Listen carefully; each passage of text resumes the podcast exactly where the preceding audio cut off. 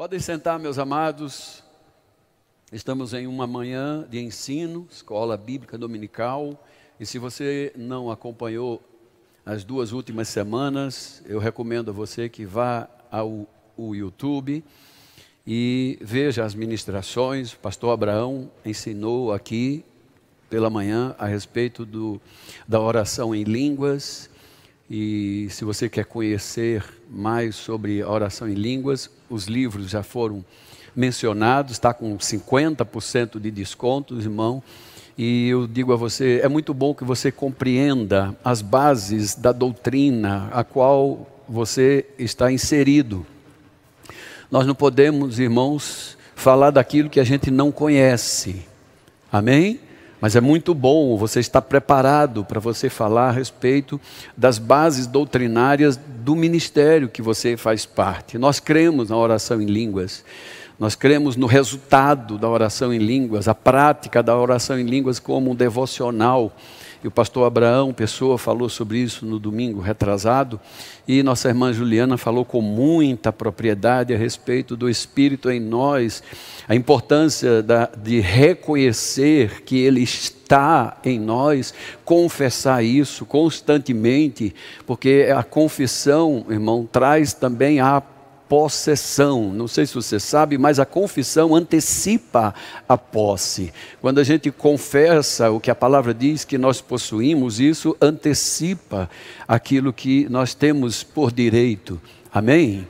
Então, no domingo passado ela falou e exemplificou aqui muito bem como, se, é, é, é, como essa comunhão se estende né, depois desse, do reconhecimento de que o Espírito de Deus está em nós, como ter um diálogo constante e um diálogo onde tem a fala e, e tem a, a nossa a, a, hora de falar, a nossa parte de ouvir a palavra. Ela deu aqueles exemplos, se você não lembra, maravilhoso que o Espírito de Deus falava com ela: pega esse trem. E ela falava: meu Deus, pegar um trem é difícil, mas enfim, pega esse ônibus, né? Então eu não vou contar tudo para você, para você ter que ir para o YouTube assistir, porque está maravilhoso, ok? E hoje pela manhã eu fiquei com a incumbência de falar não menos sobre a pessoa do Espírito Santo, mas falarmos sobre a unção. Então, dura coisa, Maneco me deu para falar, mas eu vou tentar não atrapalhar o Espírito Santo nessa manhã, e eu gostaria que você lesse comigo Atos 10, 38.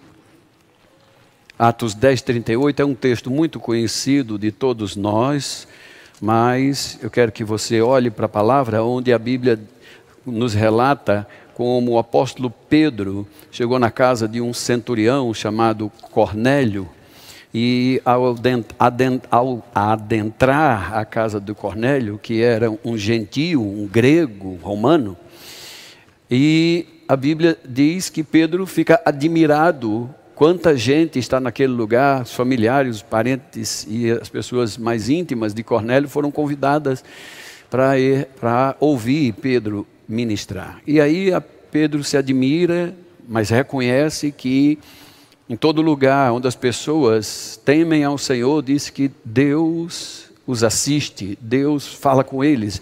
Certamente aquele momento em diante estava ali quebrando as arestas em Pedro, que ele é como um homem muito religioso judeu, ele não se associava, não se misturava com os gentios.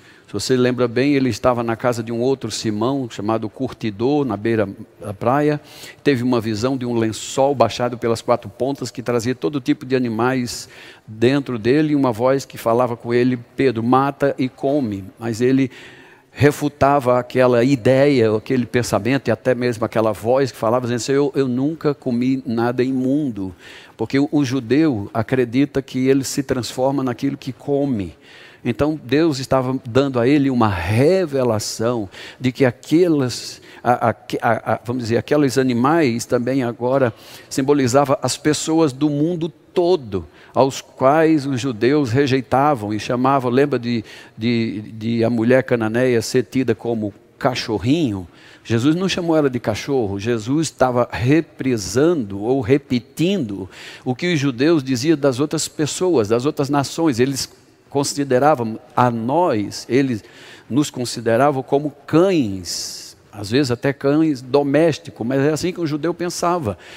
Um imundo, não, não tínhamos parte com Deus, aliança com Deus, e dentro de um certo sentido, nós não tínhamos parte com Deus, ok?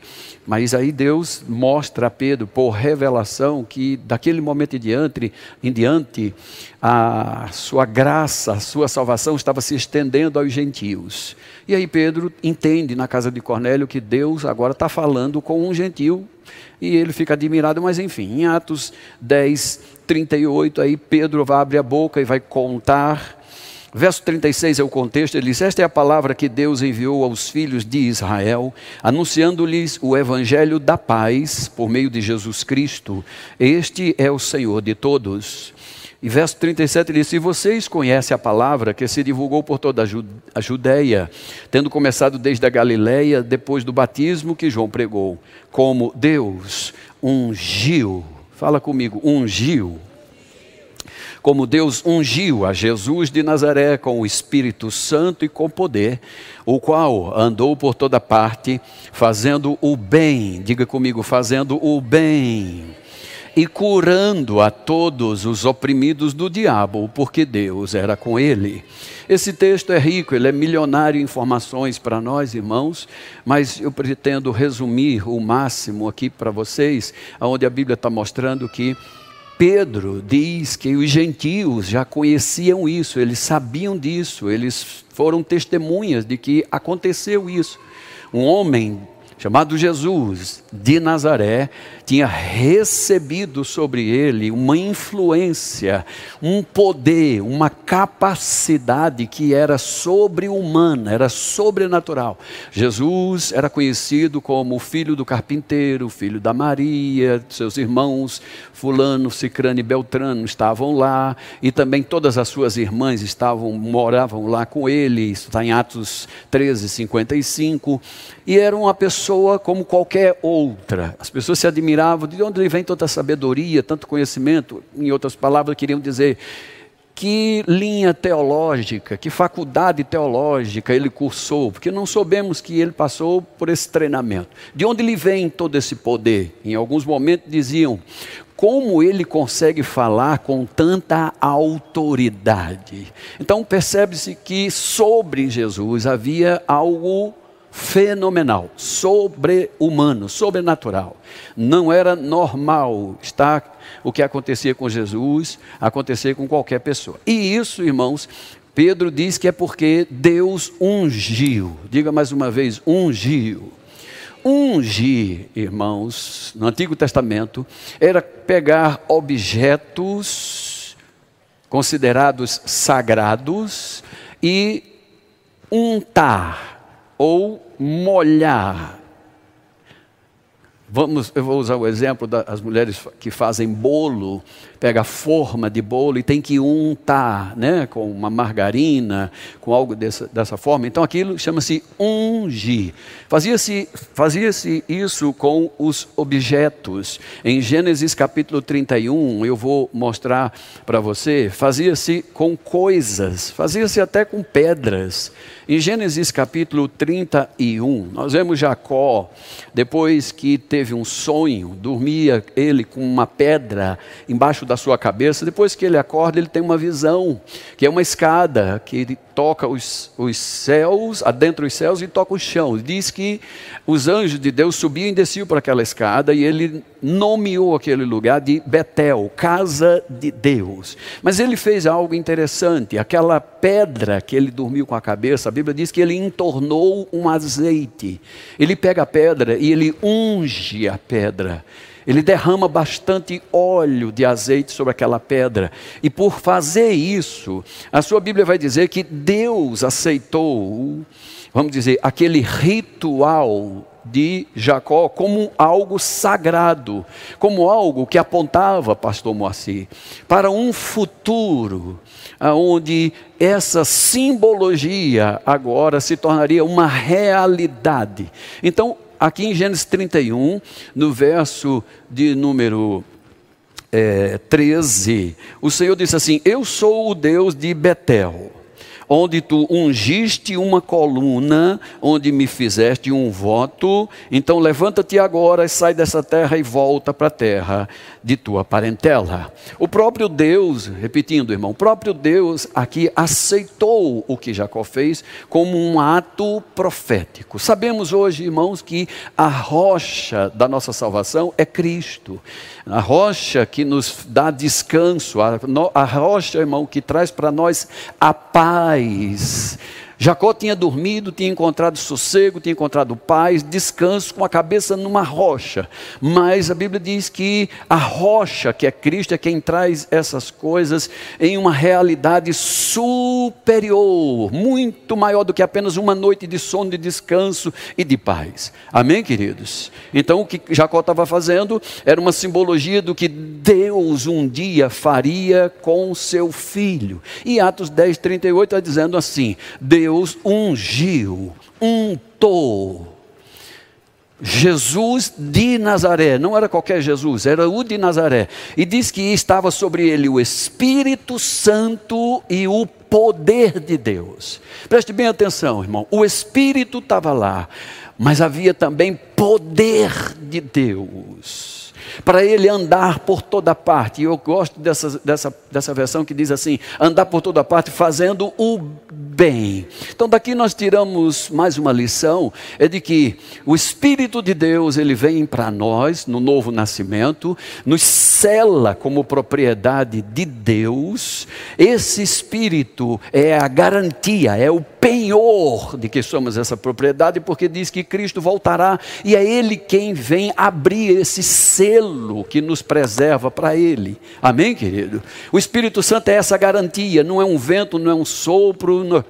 Desculpe, não é como algumas pessoas dizem que é apenas um, um, um sei lá, uma coisa, né? Não é uma coisa. Eu, antigamente eu dizia, uma coisa dizia para mim não fazer essas coisas. Essa coisa eu descobri depois que era o Espírito de Deus guiando, me guiando por dentro, mas eu não conhecia. A Bíblia diz que os filhos de Deus são guiados pelo Espírito Santo de Deus. Mas enfim, a palavra mostra para nós claramente, irmãos, que Jesus Cristo, ele tendo essa essa capacidade, vamos chamar assim, esse poder sobrenatural, ele estava limitado a agir na terra, em nome de seu Pai. Se não veja a Bíblia dizendo, ele estava ungido com o Espírito Santo e com poder para andar por toda parte, só para fazer o bem. Diga comigo, fazer o bem. A lição que tiramos aqui, vindo o poder, vindo o selo do Espírito Santo e vindo o poder sobre, irmão, esse poder não é para oprimir, esse poder, irmão, não é para se exibir, esse poder, irmão, não é para chamar atenção para si, esse poder é para repartir, compartilhar, o poder para ajudar, para auxiliar, é para o bem do outro, nem para si próprio é. Amém, querido? O poder em si. Não quer dizer que você não pode orar por você. Não é isso que eu quero dizer. Eu quero dizer que você não, não deve usurpar dessa graça de ser cheio, batizado com o Espírito Santo. Ok? Então a Bíblia diz que Jesus andou por toda parte fazendo o bem. Diga mais uma vez: fazendo o bem. Hoje pela manhã eu quero que você entenda, se você não é batizado com o Espírito Santo, que isso é um bem reservado para você, está preservado, é seu, é um direito. Não renegue, não, não, não diga eu não quero, porque é, certamente ouviu ou foi ensinado, ouviu é, alguma coisa estranha por pessoas né, batizadas com o Espírito Santo, e isso trouxe um temor para você, mas eu quero lhe dizer que é um bem que está, que vem nesse pacote do batismo com o Espírito Santo, falar em outras línguas, esse poder de Deus que se manifesta no nosso meio. Amém? Então, Jesus andou por toda parte fazendo o bem, ele estava limitado. Eu não consigo entender como pessoa diz: olha, Jesus quebrou a perna do crente, Jesus fechou a porta de emprego, Jesus pôs na moinha, pôs no estreito, pôs no prumo.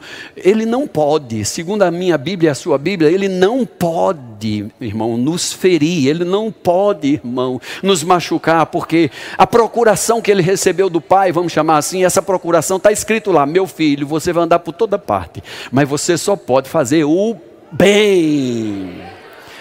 E entre esses benesses que nós recebemos está ser livre do diabo, das opressões do diabo, das doenças do diabo, porque diz que ele, Cristo, com esse poder e o Espírito Santo, curava, libertava todos os oprimidos do diabo. Então aqui nós tiramos mais outra lição: opressão, doença, miséria, escassez, fome, perigo, espada. Aleluia! Todas estas coisas nós ficamos livres, irmão, por causa do poder de Deus que nos assiste, o poder de Deus que nos faz bem. Pastor Abraão falou no domingo retrasado sobre a oração em línguas como devocional e edificação de si mesmo. Orar em outras línguas como devocional constrói dentro de nós um edifício, é isso que a Bíblia chama, edificar-se no Espírito. Judas disse: edificando-vos no vosso espírito, orando em outras línguas. Amém? Então eu quero aqui mostrar para você, irmão, que o batismo com o Espírito Santo, ou essa influência, esse poder do Espírito Santo, não ficou apenas em Jesus Cristo. A propósito, ele mesmo, Jesus, disse para nós: quem crê em mim, fará as obras que faço.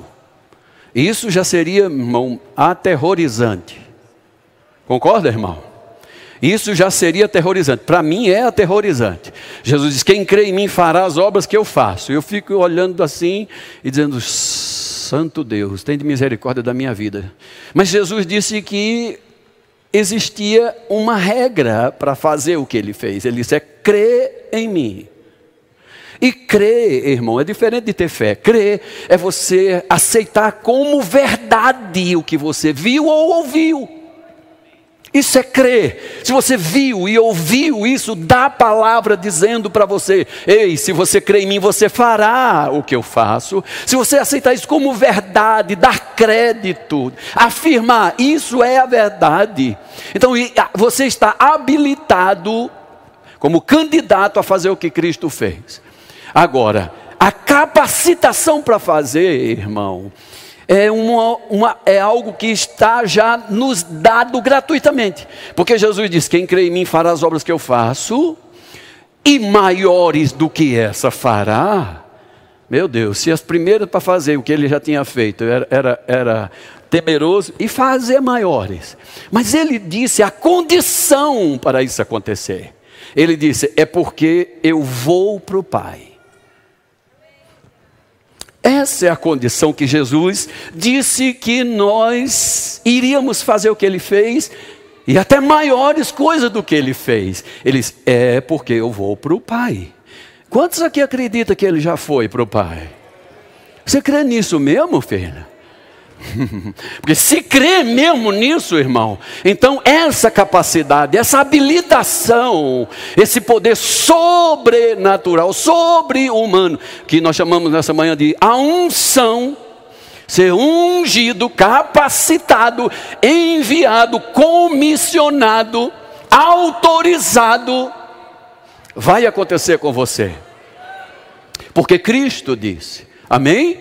E a única condição é essa eu vou para o Pai. Eu tenho certeza que ele foi.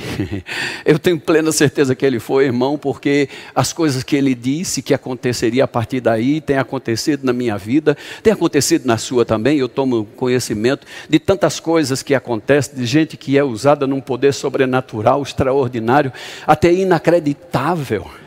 Eu fui ler as biografias de Smith Wigglesworth mais uma vez para crer mesmo que ele ressuscitou 23 pessoas. Uma pessoa disse aleluia. Eu acho que eu senti uma pontinha de inveja aqui. 23 pessoas ressuscitaram. Por meio, vamos dizer assim, da obra, do, do, do, poder de Deus através da vida desse homem. O que fez esse homem ser o que ele foi? Ele cria, irmão, na palavra com unhas e dentes. Ele não se limitava a teologias, a filosofias, a pensamentos de, de qualquer que fosse o, os pensadores e reformadores cristãos. Não se prendia a isso. Ele dizia: está escrito, eu creio. Se está escrito, eu creio. E isso, irmão, fazia dele um habilitado, um capacitado para Deus usá-lo. Então, se eu e você não tivermos dúvida, se eu e você, irmão, não, não deixarmos que a incredulidade roube a verdade da palavra, se dermos crédito para ela, vai acontecer comigo e com você a mesma coisa que aconteceu com Smith Wigglesworth. Não me peça para falar esse nome mais uma vez, não, que eu não vou falar. Amém, amados? 23 pessoas ressuscitaram, meu Deus do céu. Ah, você diz, ah, mas eu sou muito novo para fazer as, as coisas que Jesus disse que eu posso fazer. É. Interessante. Jesus, aos 12 anos, foi encontrado por seu pai e sua mãe no templo, porque fazia três dias que não o achava, e quando o encontram, a mãe chega e diz: Você não sabe que estava dando preocupação a seu pai e a mim? 12 anos de idade, Jesus dizia: A senhora não sabe que eu já deveria estar tomando conta das coisas do meu pai? Não, não vem dizer para mim, eu sou novo demais, irmão. 12 anos já tinha consciência. Tem um chamado. Eu nasci para isso. Foi para isso que eu vim. Quando eu e você passamos a a, a, vamos dizer assim, a explorar essa consciência de que no novo nascimento, irmão, o Espírito de Deus vem habitar em nós.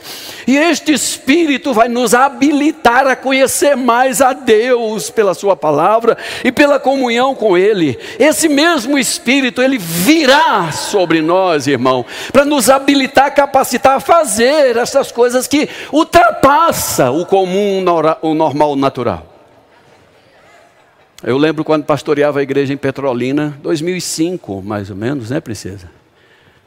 Guto, o apóstolo Guto, o apóstolo Bud, Mama Jen foram nos visitar. Fizemos um acampamento.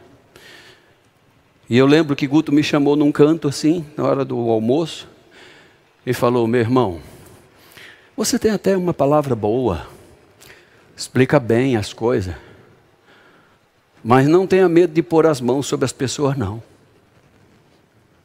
Ouse colocar as mãos sobre as pessoas, porque uma palavra boa, boa dialética, expressasse bem, está cheio de gente fazendo a mesma coisa aí.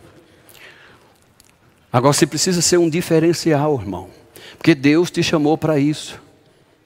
Olha, primeiro momento deu um frio aqui dentro, falei, vala-me Cristo Jesus, se eu botar a mão e não acontecer nada, meu Deus, isso...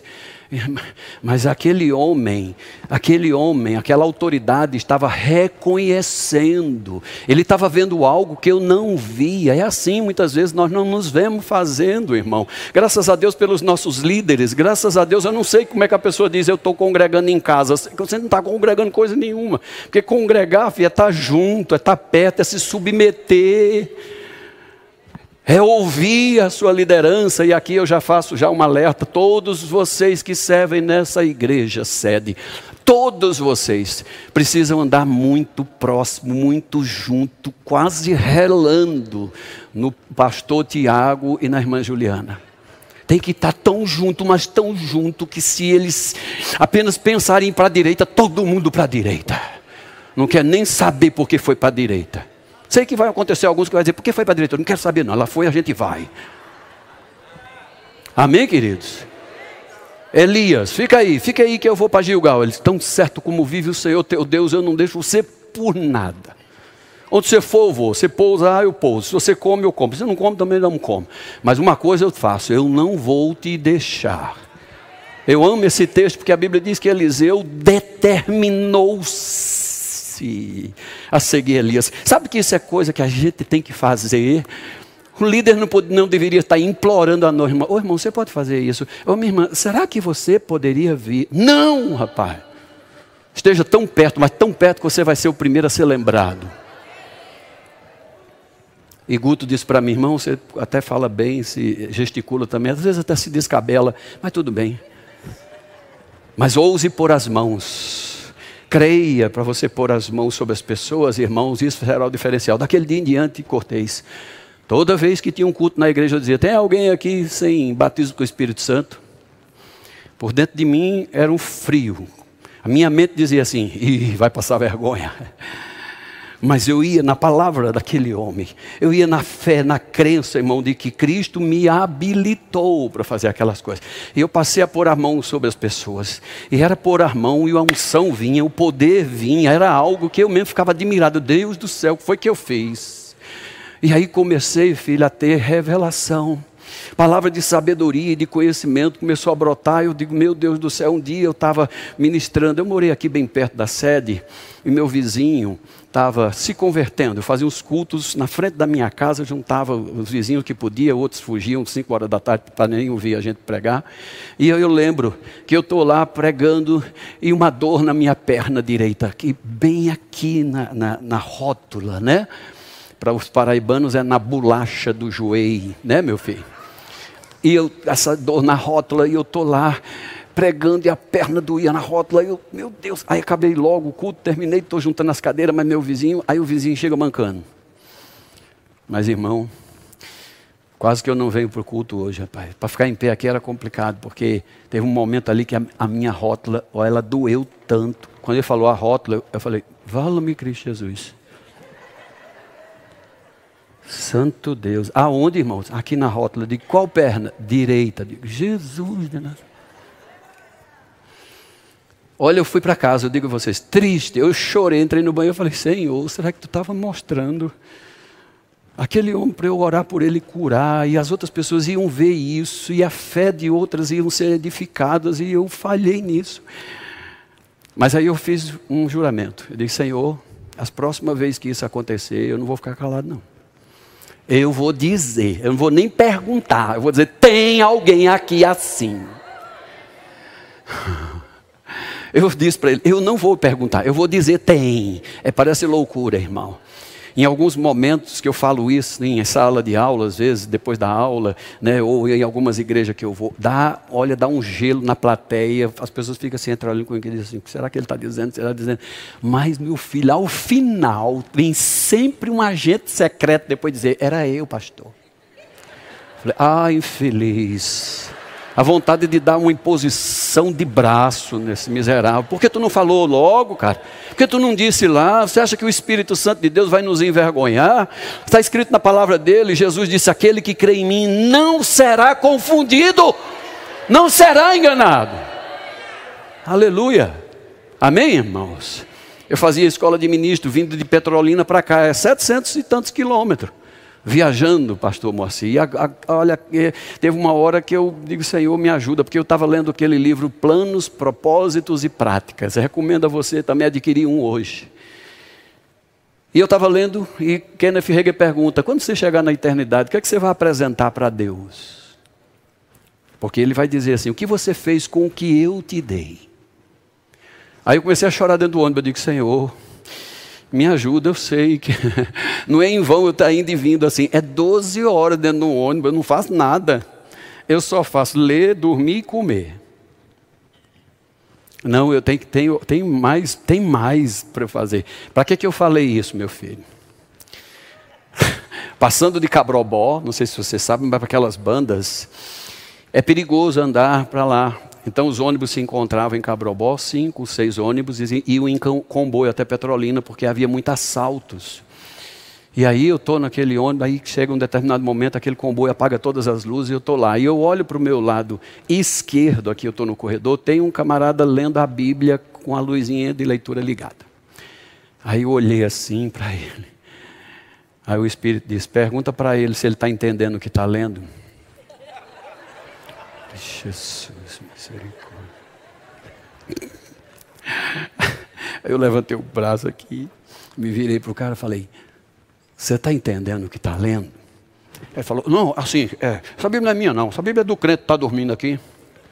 Eu peguei a Bíblia aqui só porque eu estou sem sono, não sei o quê. Digo, é mesmo, mas você vem compreendendo o que está lendo? Não, não compreendo, estou muito compreendendo, não, porque assim, eu digo, e você vai, vai para a igreja com ele? Não, não vou não, rapaz. Assim, ele me chama muito, sabe, mas eu sou uma pessoa muito, muito brava, muito esquentada, sei lá, tenho sangue nos olhos. Olha a conversa, olha a conversa dentro do ônibus, bem caladinho, tudo no escuro, só eu e ele conversando, cochichando. Aí eu falei, você me lembra muito um personagem da Bíblia. Aí falou: O quê? Puf, captei a atenção dele. Estou te ensinando a evangelizar, tá certo? captei a atenção dele, prendia. Falei, você parece tanto um personagem da Bíblia. Um homem chamado Simão, sangue no olho, falava o que queria, não levava desaforo para casa. E ele me dissesse, eu sou eu mesmo.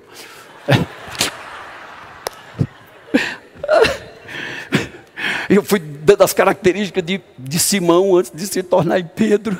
Falei, mas Cristo mudou a vida dele. Quando ele se encontrou, teve um encontro real com Jesus ressurreto, Jesus vivo, não Jesus apenas histórico, mas Jesus real. A vida dele mudou. E ele pode mudar a sua vida também, meu amigo. Rapaz, quando eu peguei no braço do cara, para que, que eu peguei no braço do cara? Eu toquei nele, ele fez.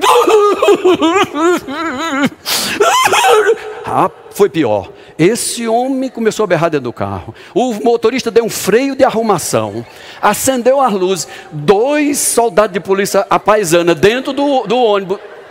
Eu digo, calma, amigo, calma, amigo, eu sou pastor, calma, eu estou orando pelo rapaz. E o cara, uh, uh, uh. aí o crente que estava dormindo acordou, Seita, Jesus te visitou, aleluia. Um culto pentecostal dentro de um ônibus indo para Petrolina. Eita, Jesus te visitou e o crente. Lá. Só toquei num homem, mas eu toquei crendo, irmão, que Cristo disse que eu podia ser usado. Eu peguei nele, meu irmão, crendo que Cristo ia entrar nele, que aquela palavra, irmão, ia salvar ele, aleluia. E essas coisas, irmão, não está disponível apenas para mim para poucas pessoas, está disponível para você. Deus espera que você seja exatamente esse referencial lá na sua casa, lá na sua escola, na sua faculdade, no trabalho. Eu fazia musculação, vocês percebem, né, que eu, eu faço musculação. Doido para chegar, ficar como pastor Moacir, mas enfim.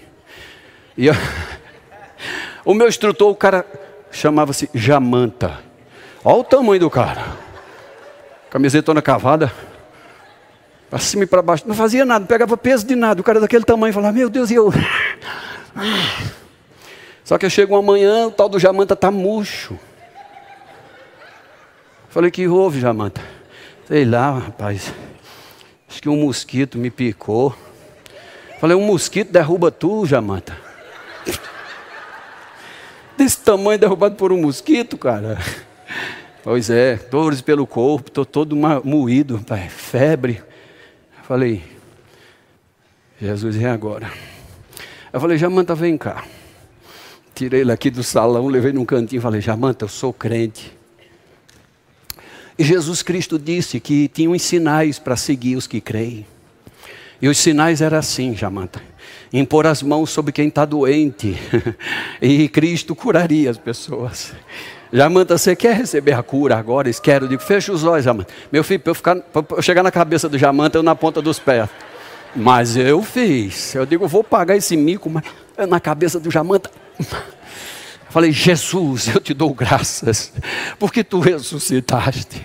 Eu te louvo porque tu está aqui nesse lugar. E Jamanta vai saber que tu está vivo. Meu filho foi eu falar isso, ele.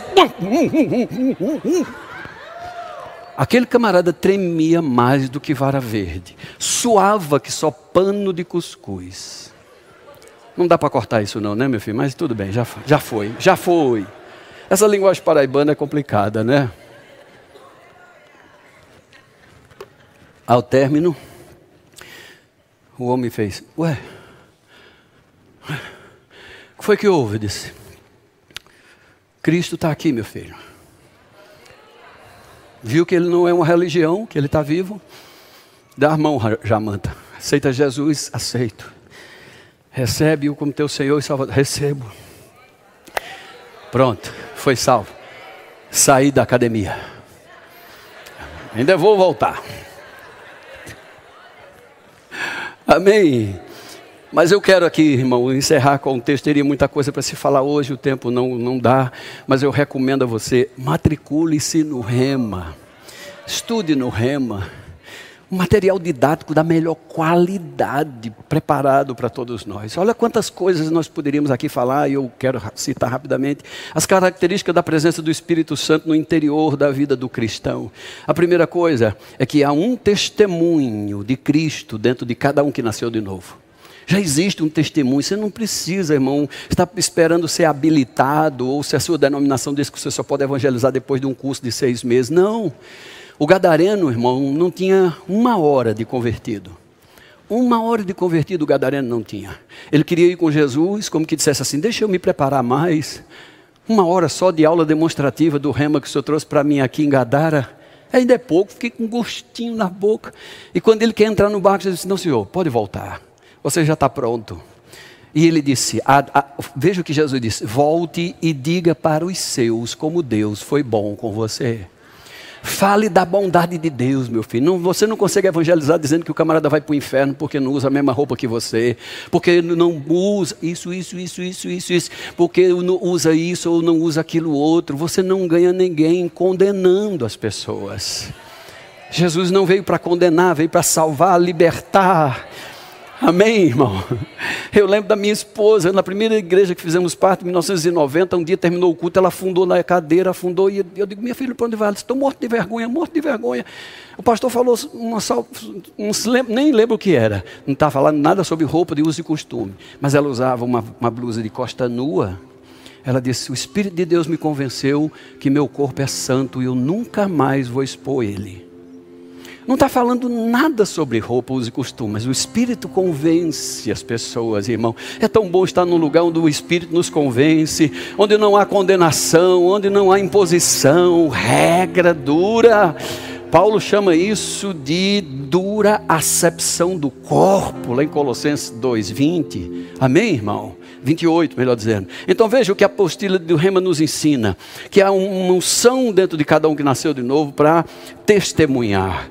E esse Espírito, irmão, que está em nós, ele testifica também que nós somos filhos de Deus e não apenas servos de Deus. Somos servos, sim mas numa condição de filho. Nós servimos como Eliseu serviu a Elias, que ao final dos seus 20 anos servindo a Elias, quando ele vê que Elias é tomado por aquele redemoinho, o grito que sai da boca, vindo do coração de Eliseu, é: Meu pai, meu pai. Ele não gritou, meu pastor, profeta, não, ele disse, meu pai, porque ele servia a Elias como filho. É por isso que Eliseu disse: Eu quero a porção dobrada da unção que está sobre você. Elias disse: dura, dura coisa tu pediste. Por que dura coisa, irmão? Porque temos que saber que essa porção, ou esta unção, é algo precioso. Nós devemos zelar por isso, nós devemos preservar isso. É valioso, Cristo confiou a nós esse poder para fazer o bem. Amém? Então ele disse: dura coisa você pediu. Mas Elias fez o último teste com Eliseu. E Deus faz teste conosco, irmão, para saber até onde a gente vai. Elias disse assim: Se você me vê, quando eu for tomado, você recebe o que você pediu. O que, que ele tinha pedido? Porção dobrada do Espírito. Por que porção dobrada? Você precisa entender que a Bíblia fala sobre a herança dos primogênitos. Os primogênitos, Roberto, o primogênito sempre recebia porção dobrada do seu pai. Eliseu diz para Elias: Eu quero a porção dobrada do teu espírito. Mas ele não era filho de, Eliseu, de Elias.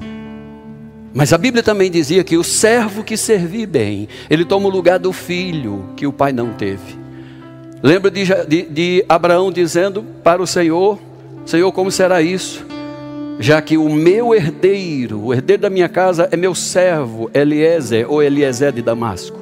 Abraão disse para Deus: hum, Olha, acho que o senhor está enganado. O senhor está dizendo que eu terei herdeiros legítimos para doar, deixar as minhas coisas para ele. Mas eu sei que a regra é essa: meu servo na minha casa, que me serve como filho, é ele que recebe tudo. Deus disse: Não, não vai ser ele, não. Vai ser o que nascerá de ti e de tua mulher. Amém, queridos? Então Eliseu pediu o que era, vamos dizer assim, legal. Não pense, irmão, que pedir o Espírito Santo, o batismo com o Espírito Santo é uma coisa ilegal. Ela é legal, está num direito. Você, como filho, você tem direito a receber essa porção dobrada. O que significa porção dobrada? Você recebe o Espírito quando nasce de novo mas você recebe o revestimento do Espírito quando você se entrega ao Espírito de Deus para ser usado por Ele. Você recebe uma porção dobrada do Espírito. Eu sei que tem gente que se satisfaz só em, não, já nasci de novo, não quero negócio de batismo com o Espírito Santo, não, não quero essas coisas aí, não, eu estou satisfeito, vou para o céu, pronto. Então você recebeu herança, mas há uma promessa de uma, de uma herança dobrada. Amém? Todo filho tem direito a isso. E nessa manhã, se você quiser receber batismo com o Espírito Santo, eu convido você a vir à frente aqui urgente, porque isso é uma coisa que é sua. Você é quem vai receber. O pacote está endereçado a você. Eu recebi minha porção. Você recebe a sua? Se você nessa manhã quiser receber batismo com o Espírito Santo, tenho uma boa notícia para você. O apóstolo Paulo diz em 2 Coríntios 1, 21, ele diz: E aquele que nos ungiu é Deus. Então você não vai receber uma coisa de homens hoje. Você vai receber diretamente do próprio Deus. O próprio Deus dará a você essa porção. Aleluia. Cadê você? Não se envergonhe, não, meu filho. Amém? A palavra de Deus tem muito a nos ensinar. E a Bíblia diz para nós, irmão, outra, outra, outra condição. A Bíblia diz que aqueles que receberam um dia o batismo com o Espírito Santo, falarem outras línguas, diz a palavra que nós devemos nos encher. Não para sermos cheios apenas uma vez. Ah, eu senti um arrepio quando oraram por mim. Ai, quando eu nasci de novo. Ai, foi uma sensação tão boa, saiu um peso dos meus ombros. Sim, essa é a primeira experiência. Há uma segunda experiência reservada para você. E essa segunda experiência, o apóstolo Paulo disse: enchei-vos. É algo que deve fazer, devemos fazer constantemente. Amém, irmãos? E como é que isso é feito? A Bíblia diz: falando. Falando entre vós, com salmos, hinos, cânticos espirituais, evitando que na nossa boca saia murmuração, lamúria, injúria, defamação e principalmente incredulidade. Amém? Porque senão a Bíblia diz que a gente pode entristecer, extinguir o Espírito Santo que está em nós. Então se evita essas coisas, irmão, nós somos candidatos. Amém, queridos? A Bíblia diz que característica daqueles que estão cheios aparece em nós, como cantar sobrenaturalmente, dar graça sempre, e assim vai. Vemos na palavra de Deus, irmão, que a unção ela foi dispensada ou ela, ela veio de Cristo, que tinha os dons sem medidas, para o serviço. Pessoas que estão na igreja servindo e você diz, mas fulano eu conheci, hoje é pastor. É, é uma capacitação que veio do alto. Não foi ele quem quis, Deus o separa e coloca. Nós vemos isso, Deus fazendo desde o princípio. Arão não tinha nada a ver com o que Moisés ia fazer, até que Deus diz: pegue seu irmão e unge ele, consagra ele, porque ele vai ser sacerdote. Amém? Então Deus escolhe. Deus falou para Elias: Quero que você encontre Eliseu. Não era qualquer Eliseu, Eliseu, filho de Zafate, e unge profeta, ele profeta no teu lugar. Então, esse é uma vocação, é um chamado. Deus nos chama. Mas veja, irmão, a gente já não nasce com o chamado. Esse chamado ele é despertado, ele é trabalhado. Eu vim descobrir, irmão, que eu era pastor no Rema aprendendo pela palavra, fui, meu Deus do céu, então essas coisas que estão em mim, essas características estão em mim. Um dia eu cheguei para o pastor Bud e perguntei, pastor Bud, o senhor acha que eu sou pastor? E ele, muito educado, muito fino, disse, eu é que sei, é. Você é que tem que me dizer, rapaz. Mas pastor, o senhor não, pelo menos reconhece. Reconhecer eu reconheço. Agora dizer que você é, meu filho, é você que tem que é você que tem que dizer, amém? Então, ele via, por exemplo, a unção em mim para ensinar, ele via a unção para pregar, e eu digo a você, irmão, a unção também está em você para curar, amém? E como podemos, irmãos, fazer com que essa unção ela aumente na nossa vida? E eu começo a encerrar aqui agora. Três coisas nós temos que fazer. Primeiro, se associar com quem tem unção. Amém, amado? Não se associe apenas com quem tem conversa, não, filho. Se associa com quem tem realmente unção. Aleluia. Vou dizer de novo.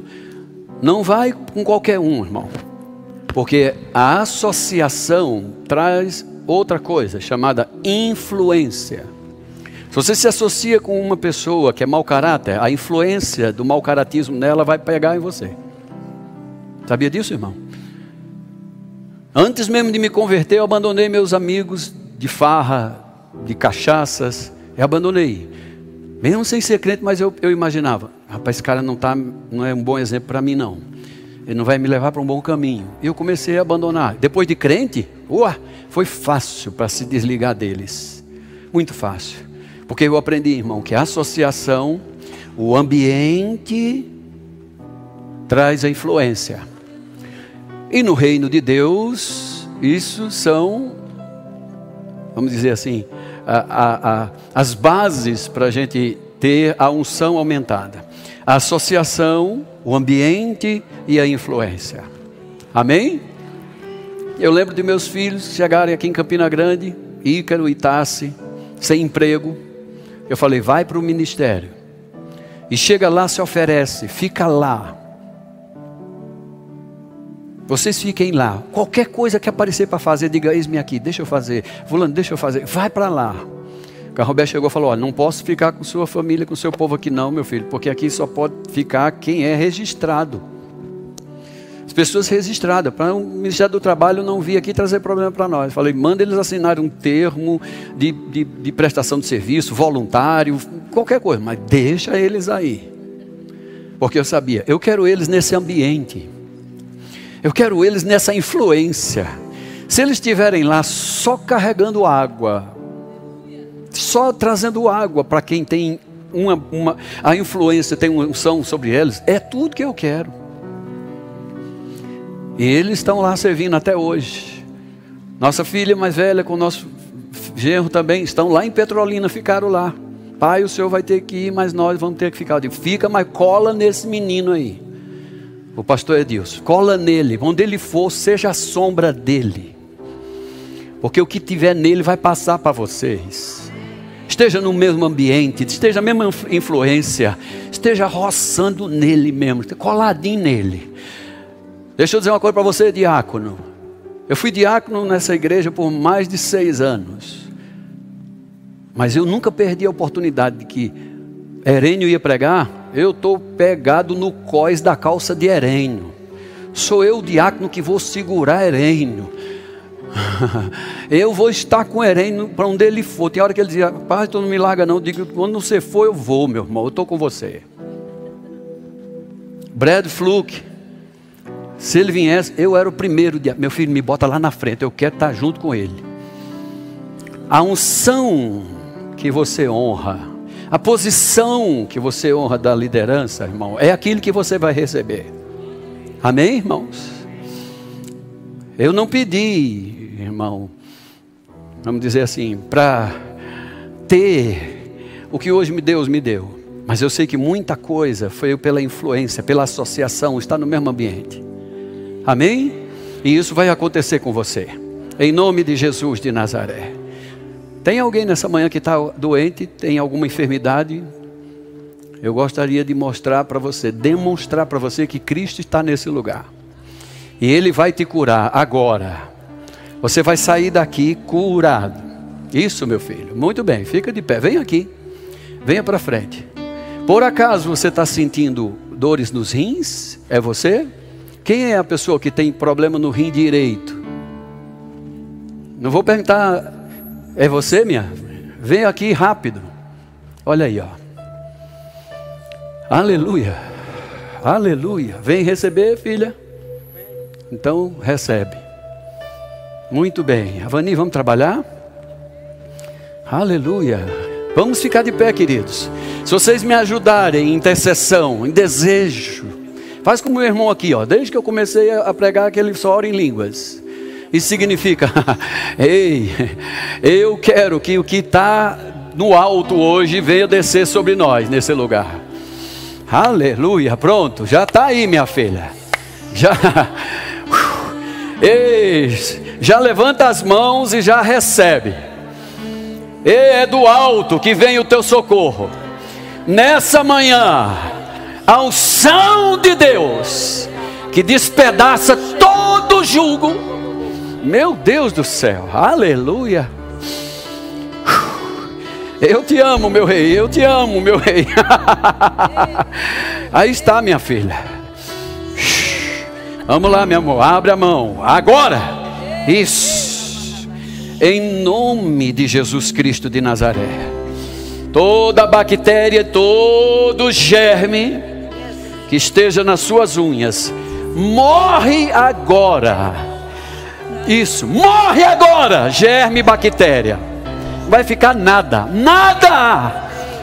A senhora vai dar o testemunho, vai dizer para todo mundo aqui, em nome de Jesus Cristo, Pai. Encha ela, Senhor, para a tua glória, para a sua glória, meu Rei, aleluia. Uh! Já chegou, minha filha, já chegou, minha filha. Já chegou, minha filha, já chegou. Ei! Isso vai ser curada no meio da adoração. Vai ser curada agora, saindo todo o mal. Aleluia! Uh! Isso, a palavra diz, minha filha. Deus habita no meio dos louvores do seu povo. Louva Ele agora de todo o teu coração. Louva Ele, louva Ele. Aleluia! Uh! Aí está, meu querido. Aí está, meu irmão.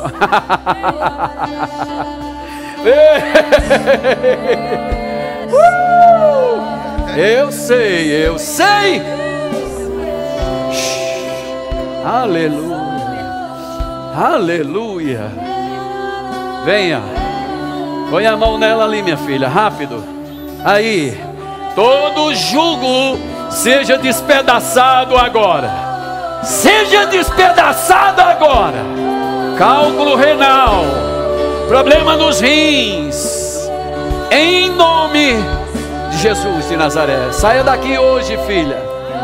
Eu estou sentindo que de mim já saiu, de mim saiu a dor.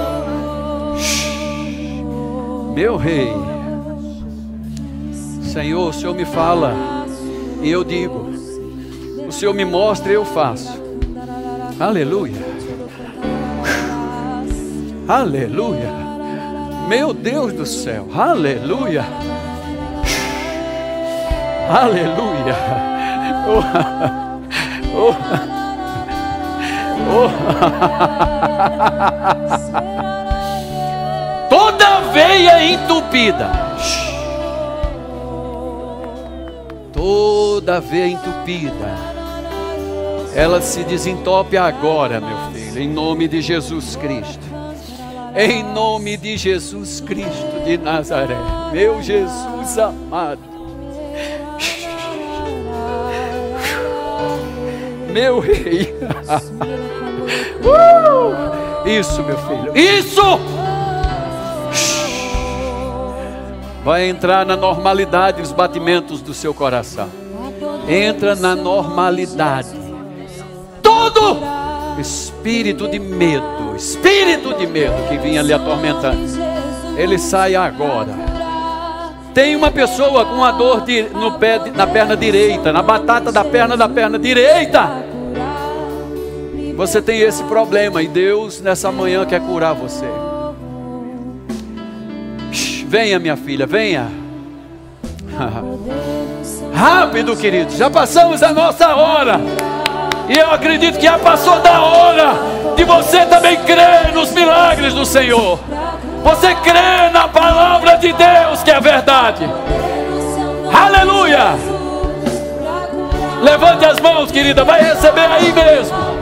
Toca nela, Espírito Santo. Toca nela, Espírito Santo de Deus. Uh! As cadeias estão sendo quebradas. As cadeias estão sendo quebradas. Liberdade, liberta. Uh! Pronto, minha filha. Procure aí a dor agora. Procure ela agora. Vai. Se está curada, celebra. Corre, corre, mulher. Deixa todo mundo saber.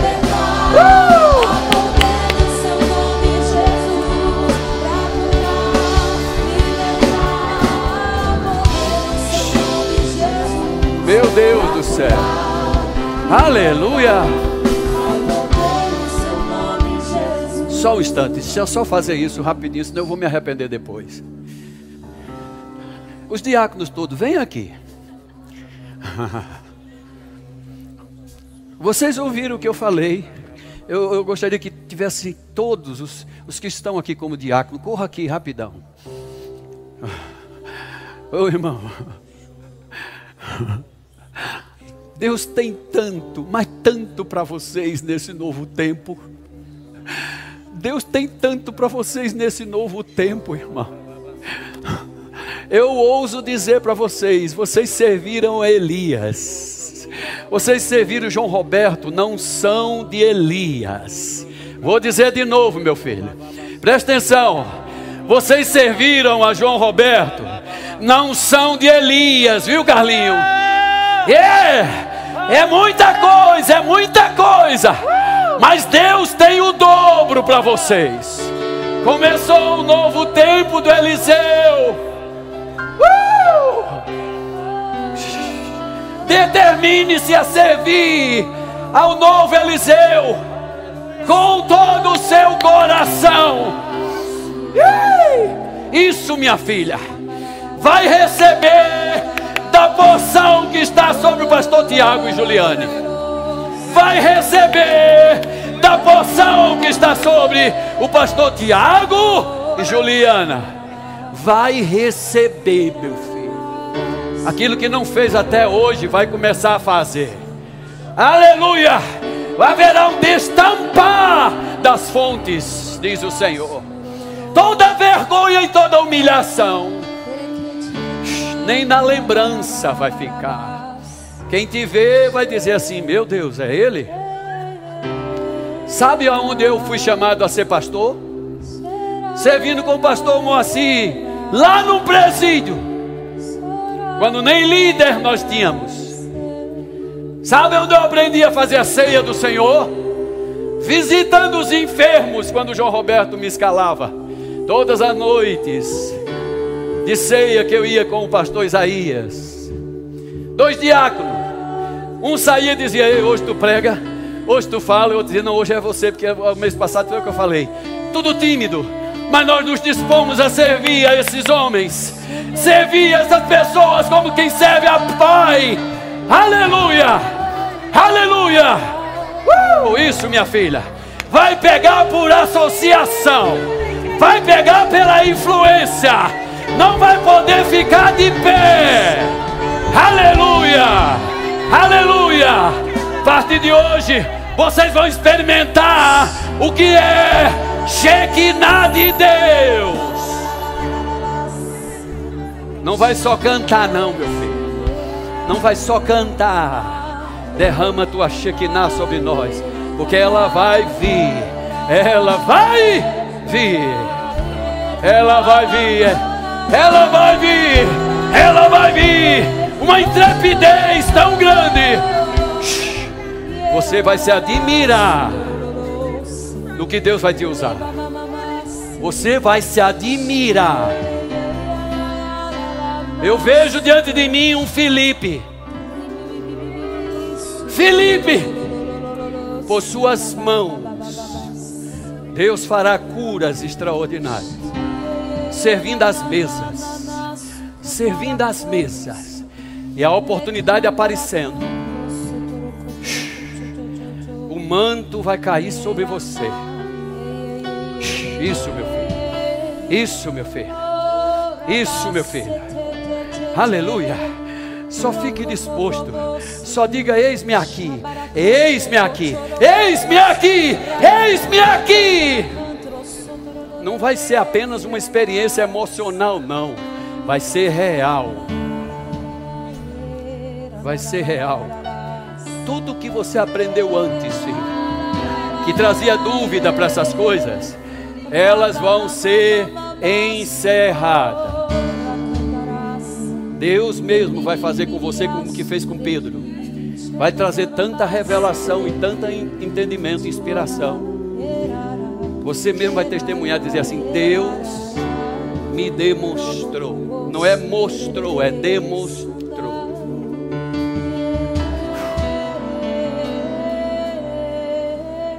Espírito de morte, eu falo com você.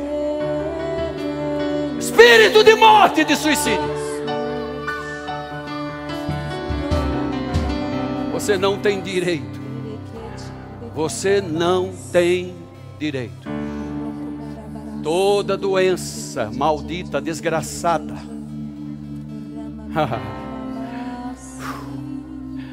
Ei, Carlinho. Carlinho alegre, Carlinho alegre, Carlinho contagiante. É assim que você é, e é assim que você vai ser sempre. Diga: Eu não morrerei, e eu contarei, e eu viverei para contar os benefícios do Senhor na minha vida. Aleluia. Meu Deus. Aleluia. Se prepare, você vai ensinar com habilidade tão grande, minha filha. Nessa manhã, Deus lhe dá a língua como a pena de um habilidoso escritor. As suas palavras serão como maçãs de ouro em uma bandeja de prata. Ei, as pessoas vão querer ouvir você. Por causa do Espírito de Deus que vai falar através de você. Aleluia. Pronto. Está feito, filho. Lembre-se disso. Lembre-se disso. Seu ministério começa lá servindo as mesas. Aleluia. Meu Deus do céu. É, servindo as mesas. Não espere ser convidado para vir para púlpito, não. Seu púlpito, você tem muito púlpito lá fora. Meu Deus do céu. Jesus. Lembre-se, começa um novo tempo para vocês, irmão. É a unção dobrada. Dobrada. Aleluia. Por favor, Juliana, assuma aí, me perdoa. Aleluia, glória a Deus.